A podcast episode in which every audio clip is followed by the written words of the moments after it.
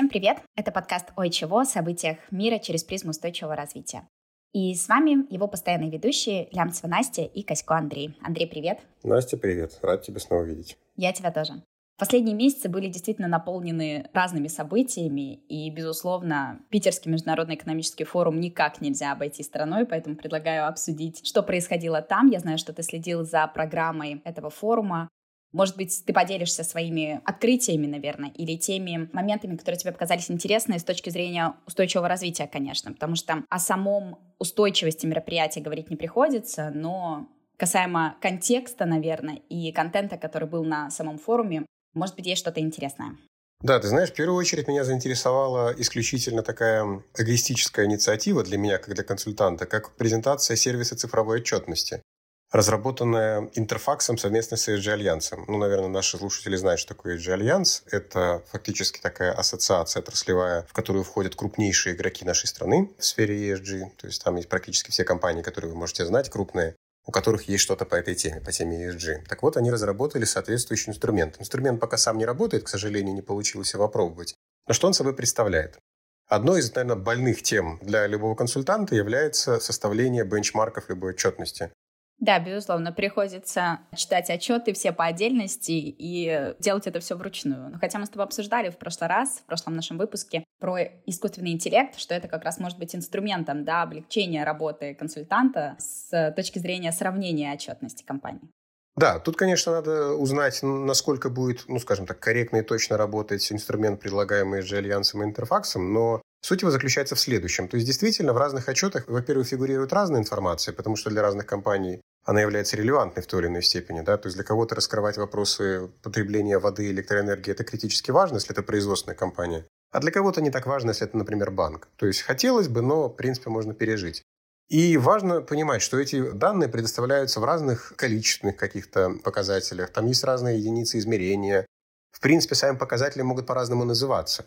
И для того, чтобы хоть как-то это дело стандартизировать в рамках уже вторичного источника информации, разработан такой инструмент, ну, как я это вижу. Честно, очень полезная штука.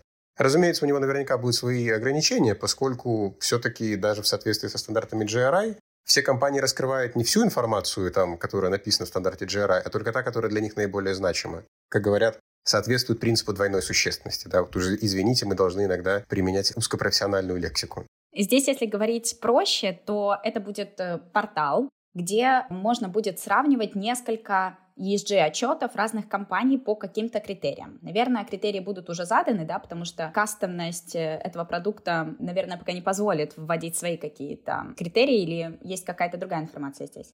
Ты знаешь, насколько слышал, вот ты говоришь ровно так, как оно и предполагается. Да, будет порядка там на данный момент 50 критериев, по которым можно будет сравнивать компании по нефинансовым показателям. Насколько я понимаю, это количество критериев будет увеличиваться. Просто тогда, когда уже будет возможность, ну, как бы что-то сравнивать. Потому что, подчеркиваю, информация это может быть одинаковая, но называется она в отчетах совершенно по-разному. То есть и раскрытие какой-то определенной структуры в рамках, там, не знаю, охраны труда, оно может отличаться для одной или другой компании, ну, вот, ну, прям критично. То есть есть какие-то общие показатели, но одна компания решила сообщить, что у нее принципы такие, показатели такие, вот выход вот такой, всего там, да, а другая решила сделать это по-другому. И обе правы. Ну, если, в принципе, все будут соответствовать стандартам GRI, ну да, будет больше какой-то стандартизированности. Но, к сожалению, во-первых, в России сегодня соответствует стандартам GRI не обязательно. В том плане, что GRI, к сожалению, не всегда, точнее уже никогда, не нотифицирует наши отчеты. То есть в этом смысле GRI не признает, что его компетенция, так сказать, распространяются на Россию и на Беларусь. Но ну, никто не запрещает использовать эти стандарты просто потому, что лучше сегодня ничего нет, это удобно. Да и все привыкли по большому счету. А как ты думаешь, вот этот э, новый портал систематизации некой, да, и сравнения, окажет ли влияние на те отчеты, которые будут готовить компании? Будут ли они форматизированы, да, в какой-то структуре конкретной? Или в формате подачи информации. То есть есть печатные отчеты, есть в электронном виде. Будет ли здесь какое-то изменение, которое нужно будет применять компаниям, следовать компаниям? Знаешь, ты зришь корень. Я так глубоко, конечно, не смотрел. Ну, мне кажется, что на отчетность саму, наверное, это влияние не окажет, просто потому что все-таки это обычный инструмент для того, чтобы компании его использовали в своей работе. То есть никто его не обязывает использовать, и нет никакого нормативного требования, которое сказало бы, ну вот, вам надо соответствовать тому, как написано в этом портале. Нет. То есть в этом смысле влияние, если будет, то это будет такая мягкая сила, да. Но вот на какие-то дата-буки, ESG-датабуки, которых сегодня много, они, как правило, к отчетам выпускаются, да, комплементарные, я думаю, что вполне себе может оказать. То есть мне кажется, что если набор показателей, которые компания в своем датабуке публикует, будет как-то коррелировать с перечнем показателей, рекомендуемых вот этим порталом, ну почему бы нет? То есть это очень удобно. То есть представлять, как российские компании что раскрывают, как раскрывают и что делают, это вполне себе неплохо было бы. То есть если это в плане мягкой силы будет происходить, я бы даже это приветствовал. Но вот нормативного закрепления не хотелось бы видеть. Все-таки для этого существуют законы, там постановления. Угу. Очень интересно будет посмотреть на самом деле, как будет выглядеть этот инструмент, будет ли он удобен для использования. Потому что кажется, что это действительно может изменить подход к потреблению ESG-информации, к отчетности, к ее изучению, к сравнению. И, наверное, это действительно станет такой подмогой для всех эм, специалистов из э, области. Ты знаешь, Настя, мне кажется, мы забываем с тобой один большой пункт, который может беспокоить ту группу стейкхолдеров, которую мы с тобой не назвали. Это кто? Студенты. Вот ровно те, кем ты сегодня являешься, студенткой Болонского университета, да? Вот согласись, в принципе, если бы у тебя был такой агрегатор, использовать его для курсовых, для дипломных работ, для каких-то научных статей, это же очень хорошее дело. То есть одна из главных проблем студента и, наверное, исследователя – это поиск информации. То есть консультанты у них все-таки такой. Ее систематизация, да, безусловно. Да, поэтому, наверное, даже если консультанты, ну, типа меня, чопорно не заценят и скажут, ну, нам это не подходит, я думаю, что будет группа заинтересованных сторон в лице студентов, преподавателей, академических работников, которые вполне себе будут этим пользоваться. И это может даже, я бы сказал, там оказать ну, более значимое влияние, чем на консультантскую среду. А как ты думаешь, э, инвесторы, как стейкхолдеры в этом вопросе, будут ли получать тоже бенефиты от этого инструмента? Я не знаю, но мне кажется, что могут. Ну, то есть будут ли, не знаю, но в том плане, что могут, почему бы нет. То есть если тебе необходимо сравнить потенциальный, ну, там, не знаю, предприятие, в которое ты хочешь инвестировать, с другими аналогичными по отрасли, да, ну, конечно, ты сравнишь. Это удобно. Здорово, тогда ждем. Э, я, насколько знаю, доступ к этому порталу будет открыт в июле, и уже можно будет потыкать, э, пощупать, потрогать все это в деле, и тогда уже поделимся с нашими слушателями своим опытом использования данного инструмента. Да, так сказать, распакуем. Действительно важная новость. Эм, портал систематизированными ESG-показателями. Что еще? Что еще было интересного? Ой, Настя, у меня есть такая интересная новость, которую мы с тобой, скорее всего, будем обсуждать очень долго, но я предлагаю как-то сделать это лаконично и аккуратно. Кроме очень полезного, наверняка, как мы обсудили, портала цифровой, ну, цифровой платформы ESG-отчетности, был презентован ESG, хотя он называется не ESG, это я такой превью делаю, рэнкинг, особый рэнкинг. Мы проговаривали уже много раз, что в России есть такой тренд на суверенизацию ESG, а именно на разработку каких-то там вот своих национальных критериев, метрик там и так далее, какой-то инфраструктуры. И, в принципе, в этом русле и разработан новый ESG-рейтинг, который называется не ESG-рейтинг, а ЭКГ-рейтинг. Внимание, люди, которым за 60, должны заинтересоваться, да? Да, электрокардиография не оставляет нас в покое. Ты знаешь, на самом деле мне очень нравится эта история с эм, неймингом, потому что, насколько я помню, было несколько предположений, да, несколько инициатив о переименовании ESG в России, да, чтобы сделать это более русифицированным, наверное. А у тебя есть лидеры, да? Да, мой любимый из вариантов это был ПОХ, природа, общества и хозяйствования. Мне кажется, очень, знаешь, коротко, точно и, к сожалению, отчасти отражает отношения, наверное, и ситуацию в секторе там в 22-23 году. А у меня почему-то возникает аллюзия на Артура Милна э, «Винни Пох». «Винни Пох»? Да. Да, это отношение это одного из главных стейкхолдеров к этой теме. Ну вот кажется, что действительно попадание по всем фронтам здесь.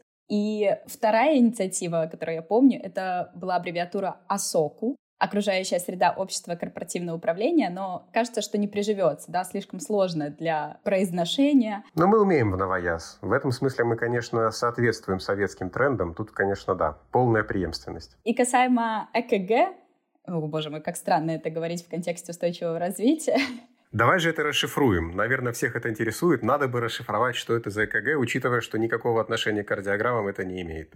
Ну, хотя мы можем тут найти, да, сходство. Тоже э, кардиограмма дает тебе понимание о жизнедеятельности твоего сердца, и, может быть, здесь, да, жизнедеятельности компании по разным критериям каким-то. Можно найти эту аналогию. Ну, допустим. Возможно, те люди, которые придумали эту аббревиатуру, тоже относятся к классу за 60, допустим, очень пекутся о своем здоровье. Но что мы точно можем сказать, с брендингом у них все в порядке. Э, безусловно. Андрей, что такое ЭКГ?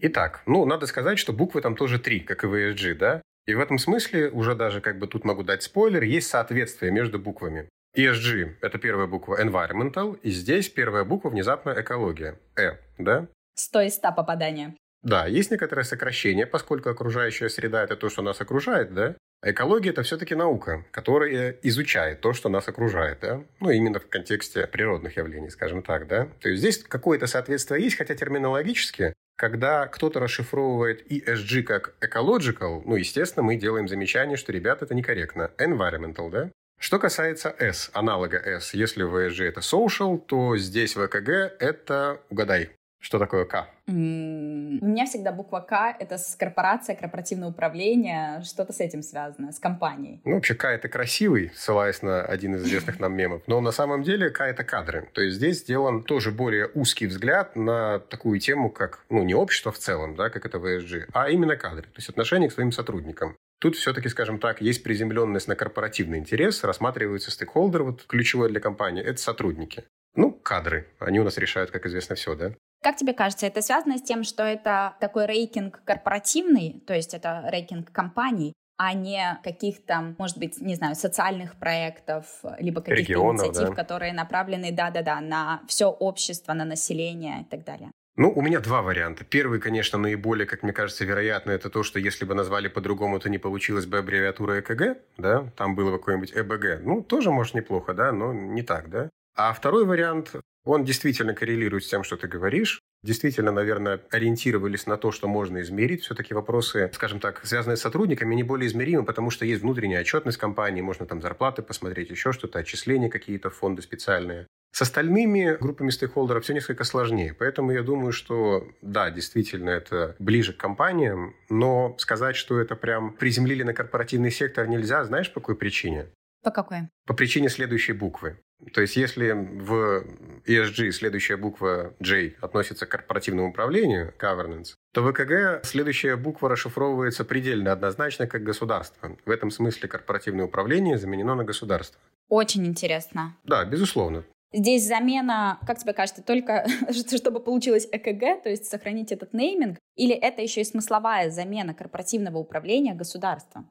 Это важно, конечно, подумать. Ну, я уверен, что вопросы нейминга есть, потому что, ну, такой бренд, как ЭКГ, ну, надо развивать. То есть я бы туда вкладывался, я бы инвестировал, да. Я бы прям донатил, вот честно. Но если говорить серьезно, то, скорее всего, я бы не пугался того, что государство заменит нам частный бизнес и так далее. То есть эти страхи у нас всегда есть. Но я думаю, что здесь стоит обратить внимание вот на что. Для государства тема устойчивого развития ESG внезапно становится важной. То есть, да, государство в ESG становится больше и вообще в теме устойчивого развития. С одной стороны, это может как-то напугать. Я бы, если честно, пока что все-таки был бы на позитиве. То есть это важно не только для компаний, которые часто доказывали, что вот обратите внимание, мы не только в финансовой сфере, но и не финансовой. Но сейчас это становится с инфраструктурной точки зрения важно для такого, ну, предельно значимого стейкхолдера, как государство. Угу. Ты знаешь, мне еще кажется, что здесь важно, когда нету изначального паттерна или привычки чего-то делать, да, в контексте, например, там, ежеотчетности, не финансовой отчетности мы говорим, то, наверное, вот такая вот сильная рука с точки зрения законодательства, каких-то регламентов и обязательств отчетности может действительно помочь компаниям начать это делать и начать это делать по понятным шагам каким-то. Что нужно сделать, как это нужно сделать и какой результат от этого они получат. Ну, ничего страшного тут нет. Тут единственное, что, конечно, я бы отметил, все-таки ESG-рейтинг в любой стране, включая Россию, это, как правило, мнение третьей независимой стороны о том, является ли деятельность компании там, в сфере устойчивого развития или даже, на самом деле, финансовой сфере, соответствующей тому, что она не пишет. Ну и насколько, скажем, там ее можно оценить по шкале какой-то, да, которую рейтинговое агентство существует. То есть в целом это всего лишь мнение какой-то компании. Не более того. Предполагается, что мнение это как бы независимо. Может ли быть независимым мнение государства? Ну, наверное, может, да, но если честно представить, что оно независимо в корпоративном секторе, я не думаю. И в этом смысле я не вижу ничего плохого, просто по той причине, что цели государства, они вообще-то сформулированы там в законах, актах, указах, каких-то стратегических документах. Но у меня появляется вопрос относительно ценности такого рейтинга. Местами, согласись, напоминает китайские социальные рейтинги, да? Ну, что-то есть. Опять же, ничего страшного, люди живут. Но будет ли это конкурентом, например, классическому рейтингу RAIX или не будет, да? Что это такое? Это надо еще будет узнать. Да, мне кажется, это будет э, совершенно другая история, потому что в данном случае мы видим, что рейтинг составляется такими государственными и окологосударственными органами, да, это и университеты, да. и ФНС России, счетная палата и так далее. То есть здесь уже априори мы не можем говорить про какую-то объективность, наверное, с точки зрения какой-то компании. Ну, что мы точно можем сказать? Суверенизация однозначно идет. То есть такой тренд мы ранее наблюдали, он сейчас подтверждается. Интерес государства к теме растет. А что из этого получится, уже, конечно, посмотрим чуть позже. Да, интересный процесс импортозамещения ESG происходит сейчас в России, такой исторический. Будем следить за развитием событий. От более таких специфических, наверное, тем и вещей, которые мы сейчас обсудили, связанных с Питерским международным экономическим форумом. Помимо этого, очень много спортивных событий было в мае, в июне вообще во всем мире и в России в том числе. И марафоны, и забеги, и Лига чемпионов УЕФА, да, которая проходила в Европе. Здесь, ты знаешь, эти все события меня натолкнули на мысль про соединение спорта и устойчивого развития. Работают ли они в связке? Действительно ли спорт помогает устойчивому развитию? Либо устойчивое развитие помогает развитию спорта? Как они взаимодействуют здесь и какие есть, наверное, базовые вещи, о которых стоит поговорить и о которых стоит знать, например? Не знаю, смотрел ли ты вообще Лигу чемпионов, футбол? Ну, я как баскетболист вообще считаю, что футболом занимаются исключительно высокоинтеллектуальные люди и ну, поддерживаю их в этом. Поэтому нет, не смотрел, если честно. Но сути вопроса это не меняет. Разумеется, я слежу за трендами, которые касаются устойчивого развития, и в том числе в футболе, то есть это никак на наш разговор не повлияет. Давай тогда так поставлю вопрос. Как тебе кажется, спорт — это драйвер устойчивого развития? Действительно ли он помогает развитию повестки и, наверное, популяриз... популяризации тех ценностей и целей устойчивого развития, о которых мы говорим и с которыми мы работаем? Знаешь, мне кажется, что сегодняшний спорт, который вот спорт высоких достижений, он, безусловно, является зеркалом и отражает то, что происходит в целом в окружающем мире. То есть это тенденции в сфере устойчивого развития, в сфере экономики и так далее. Все это спорт на себе взбирает. Ну, почему все это есть? Потому что спонсорами спорта, как правило, являются крупные компании, да, государственные, негосударственные, и они так или иначе продвигают маркетинговым способом свою повестку. А там сегодня есть устойчивое развитие, да. Если говорить более глубоко, ну, ты, наверное, помнишь, что, наверное, самое главное явление в мире спорта – Олимпийские игры, организованные как бы Пьером де Кубертеном в конце 19 века, они предполагали ну, ряд принципов, зафиксированных в Олимпийской хартии. Олимпийская хартия – такой большой документ, в котором есть очень небольшая декларативная часть, включающая вот эти принципы, а есть еще там статус Международного Олимпийского комитета. Так вот, если посмотреть на эти принципы, ну, не найти в них корреляции с повесткой 2030 очень тяжело. То есть там спорт заявляется не просто как спорт высоких достижений, там вообще такого не фигурирует определение, а именно как что-то, что будет содействовать нормальному развитию общества. Там не называется слово устойчивое, но оно подразумевается ну просто неявно постоянно. Ну да, какие-то принципы индивидуального, социального развития, взаимного уважения, наверное, межкультурного взаимодействия и понимания в рамках Олимпийских игр, если мы говорим. Ну, вообще символ Олимпийских игр «Пять колец» — это символ пяти континентов, которые объединены. И, по идее, там, если следовать вообще древнегреческим вот этим вот всем делам, на этот период там даже ни, ни войн не должно быть ничего, то есть объявлялась пауза. Но если даже подойти методологически, есть такая в устойчивом развитии концепция, как triple bottom line, да? Это вот всем известное установление целей не только по экономике, но еще и по экологическим факторам и по социальным. Оказывается, внезапно, вот что называется, до чего можно дойти, когда ищешь параллели. В Олимпийской хартии тоже есть подобная история. Только там не экологический, социальный, экономический, а дух, тело и здоровье, по-моему. Или воля, О, тело и здоровье. Интересно. Да, ну я, я могу немножко путаться с тем, какое там три единства, да, но вот эта тема прям тоже есть. Она, конечно, более индивидуалистическая, персональная, но сам факт, что какие-то общие мотивы есть не только концептуально, но еще и методологически, но, безусловно, отражаются как-то. Я их вижу, по крайней мере. Настя, вот у меня есть для тебя вопрос. В 2024 году, поправь меня, если это не так, в Париже будут следующие Олимпийские игры, да? По-моему, тогда. Вопрос следующий. То есть, принимая во внимание, что, например, последний чемпионат мира в Катаре по футболу, он был вообще заявлен как углеродно-нейтральный. Много мероприятий проводится под эгидой какой-то вот зелености, устойчивости и так далее. Чего ты ждешь от Олимпийских игр в Париже в этом контексте? На самом деле интересный вопрос. Я очень хочу стать либо волонтером, либо участником, э, зрителем, вернее, этих Олимпийских игр. И ты знаешь... А почему бы не участником? Ну, действительно, есть еще время, да. Главное не стать футболистом, мне кажется. Но баскетбол я тебя жду. Касаемо Олимпийских игр в 2024 году, действительно очень-очень амбициозные заявления от организаторов, что это будут вообще первые нейтральные, углеродно-нейтральные игры. И очень много хейта посыпалось на организаторов, потому что, как мы знаем, что самое устойчивое событие — это событие, которое не было проведено. и за счет чего организаторы собираются уменьшать углеродный след, достигать вот этой нейтральности. Очень интересный момент. Первое, о чем они говорят, это про уже существующую инфраструктуру, которую они собираются использовать для проведения игр. То есть 95% спортивных объектов, которые необходимы для проведения игры, они уже существуют в городе. И поэтому это будут, по-моему, первые Олимпийские игры, которые не будут проходить в специализированных местах, например, стадионах, там, площадях и так далее, а то есть строить ничего особо не надо, да? Все уже есть. Дойдем до этого, строить нужно будет, но там тоже свой подход э, к новым постройкам и к их вот использованию, эксплуатации позже. И самое, наверное, прикольное, что я для себя подчеркнула, что соревнования будут проходить прямо в центре города. И здесь организаторы подчеркивают несколько классных э, преимуществ наверное, такого решения, это то, что не нужно строить новые объекты, которые требуют ресурсов, да, требуют времени и которые меняют инфраструктуру города. Не всегда в лучшую сторону, но тем не менее. Это доступность, транспортная доступность для зрителей, болельщиков и спортсменов непосредственно к объектам. И здесь, конечно же, они будут использовать, э, надеются организаторы, что все будут использовать э, общественный транспорт, или пользоваться велосипедами, самокатами, таким более зеленым экологичным видом транспорта. Да, поэтому можешь ли ты себе представить, э, не знаю, например, пляжный волейбол у подножия Эфелевой башни или фехтование в Большом дворце? Мне кажется, что это будет э, действительно потрясающее такое историческое зрелище. Или там, например, гребля прямо по реке Сена. Не знаю, я на самом деле очень возбуждена и жду этого зрелища. Настя, мы забыли кое-что. Вот ты говорила про, что там будет обязательно пляжный волейбол где-то около Эйфелевой башни. Есть место такое Пьер Лаше, да, я не буду говорить, что это. Там можно футбол провести, если что.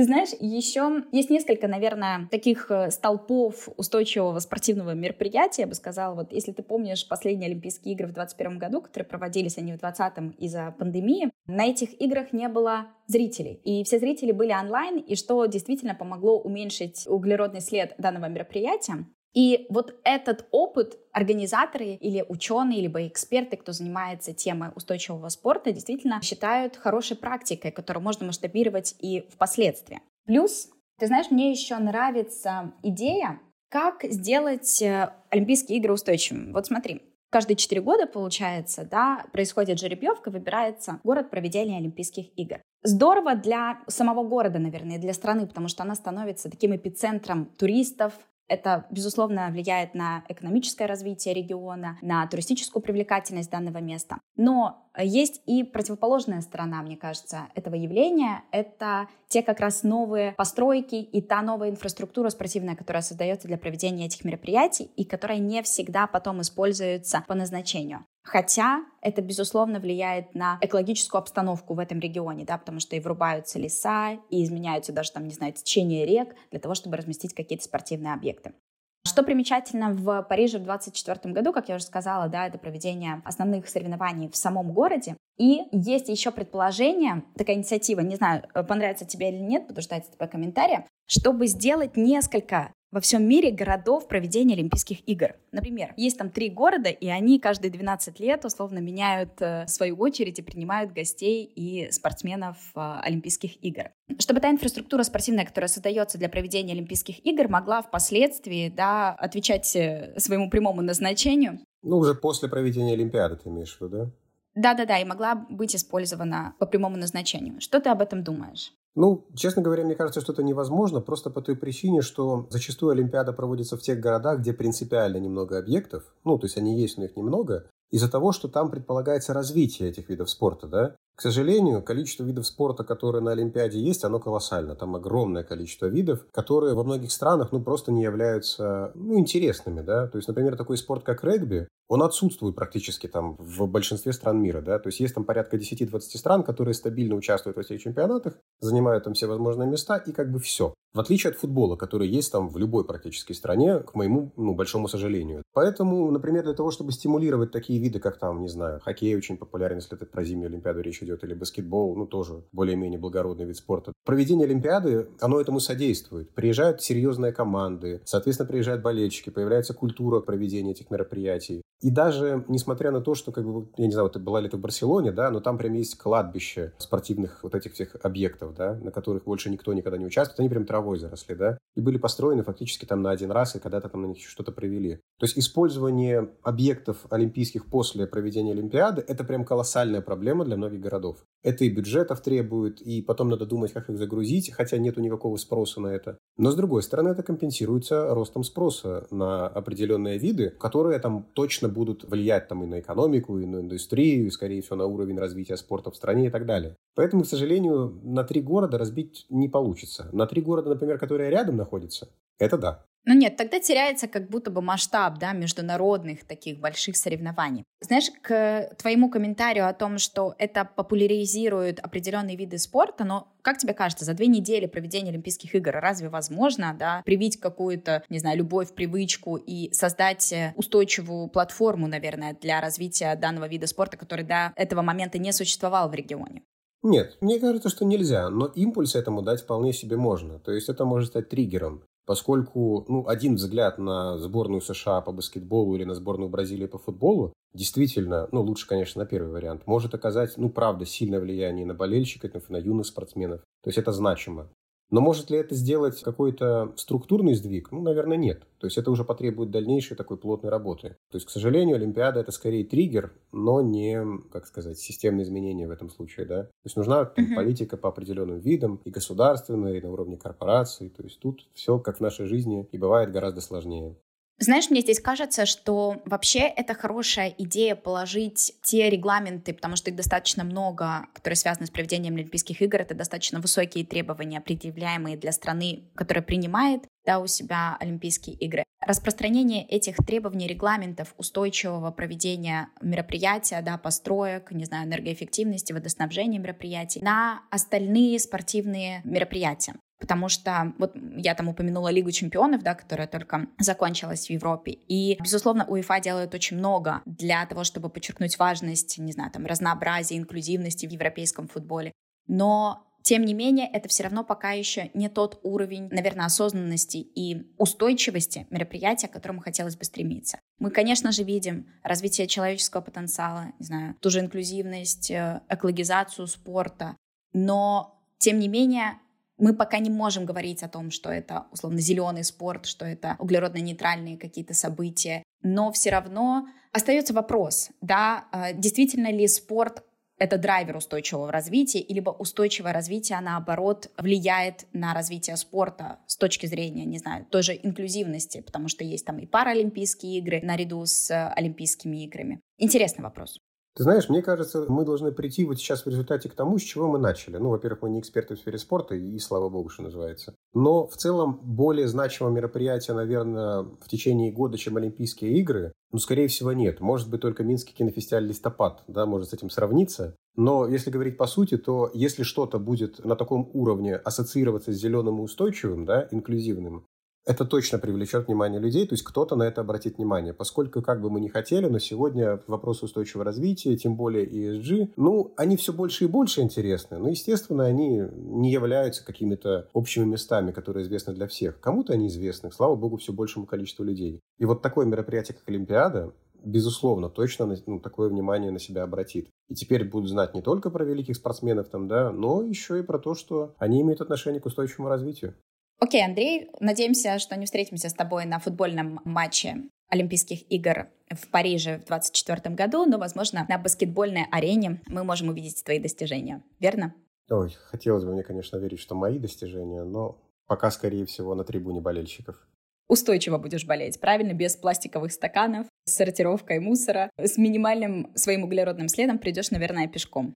Если сборная Беларуси пробьется в топ-8 или топ-16 Олимпиады, я готов на все, абсолютно. Спасибо большое, что слушали сегодня нас. Оставляйте свои комментарии и рекомендации к темам, которые вам хотелось бы обсудить вместе с нами в комментариях к подкасту. Ставьте нам сердечки, если вы слушаете нас на Яндекс Музыке. А также в описании к нашему подкасту есть телеграм-канал, в котором мы ежедневно пишем о событиях мира и смотрим на них с точки зрения устойчивости. Подписывайтесь на наш телеграм-канал, ставьте нам лайки, оставайтесь с нами и скоро услышимся. И, разумеется, мы ждем тем, которые могли бы обсудить от вас. Всем всего хорошего.